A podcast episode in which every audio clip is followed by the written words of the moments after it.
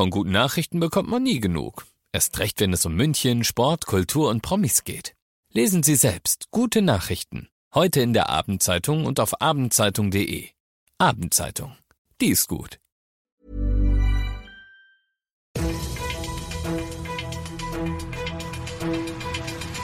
95 5 Charivari, das München Briefing, Münchens erster Nachrichtenpodcast. Mit Christoph Kreis und diesen Themen. Alle neuen Infos zur Greenpeace-Bruchlandung in der Allianz Arena und so soll die neue Innenstadt rund um den Münchner Hauptbahnhof aussehen. Schön, dass ihr bei dieser neuen Ausgabe wieder mit reinhört in diesem Nachrichtenpodcast. Da erzähle ich euch ja jeden Tag innerhalb von fünf Minuten alles, was München heute so bewegt hat. Gibt's dann jederzeit und überall für euch, wo es die besten Podcasts gibt und um 17 und 18 Uhr im Radio.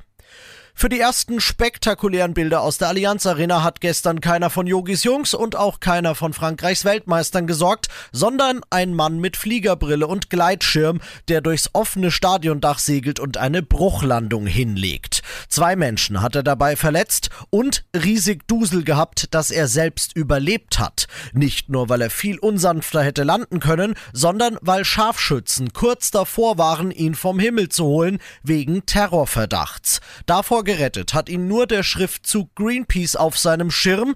Die Umweltaktivisten selbst, die stehen dafür nun aber nach der ganzen Aktion massiv in der Kritik.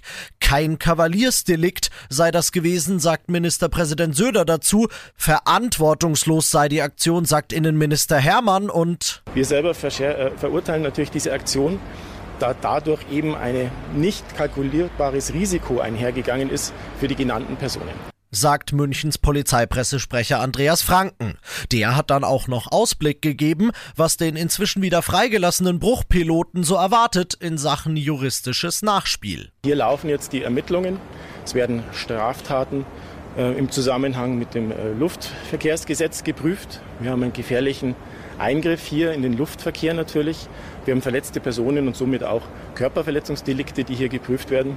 Und wir haben hier natürlich den Hausfriedensbruch. Greenpeace hat sich für die Aktion übrigens inzwischen bei den beiden Verletzten entschuldigt und die sind auch schon wieder raus aus dem Krankenhaus. Außerdem, so Greenpeace, sei die Notlandung im Stadion technischen Problemen geschuldet gewesen. Der Pilot habe eigentlich nur einen Ballon mit einer Botschaft aufs Spielfeld fallen lassen wollen. Letztlich bleibt aber festzuhalten, die ganze Aktion, die sich eigentlich gegen DFB-Sponsor VW hätte richten sollen, die war ein ziemliches Eigentor von Greenpeace, denn der Umwelt hat die die Aktion wirklich nicht geholfen. Alle weiteren Infos dazu findet ihr auf charivari.de.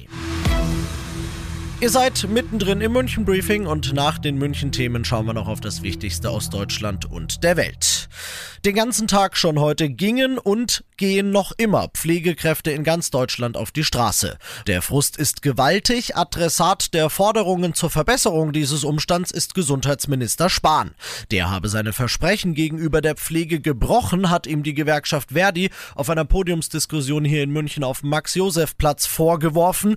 Stimmt ja gar nicht, sagt Spahn. Es habe sich in den letzten drei Jahren mehr getan in Sachen Arbeitsbedingungen als in den 20 Jahren davor.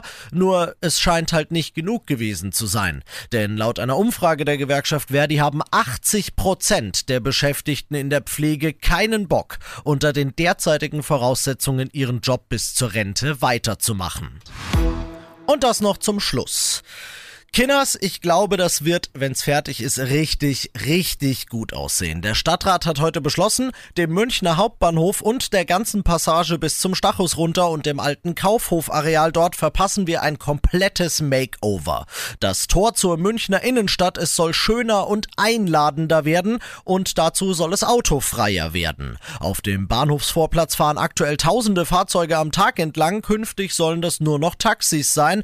Das soll zum einen natürlich schicker Aussehen und zum anderen das Umsteigen von Tram, Zug, U- und S-Bahn in eins der jeweils anderen Verkehrsmittel sicherer und einfacher machen. Gleichzeitig wurde heute auch noch der Neubau des Kaufhofgebäudes am Stachus beschlossen. Es wird eine durchgehende Passage eben vom Stachus bis zum Bahnhof geben, mit ganz viel Grün, mit ganz vielen Sitzbänken und mit öffentlichen Dachgärten. Kurzum, das neue Tor zur Münchner Innenstadt wird geil. Ich bin Christoph Kreis, macht euch einen schönen Feierabend. 95 5 Charivari, das München Briefing. Diesen Podcast jetzt abonnieren bei Spotify, iTunes, Alexa und charivari.de. Für das tägliche München-Update zum Feierabend. Ohne Stress, jeden Tag auf euer Handy.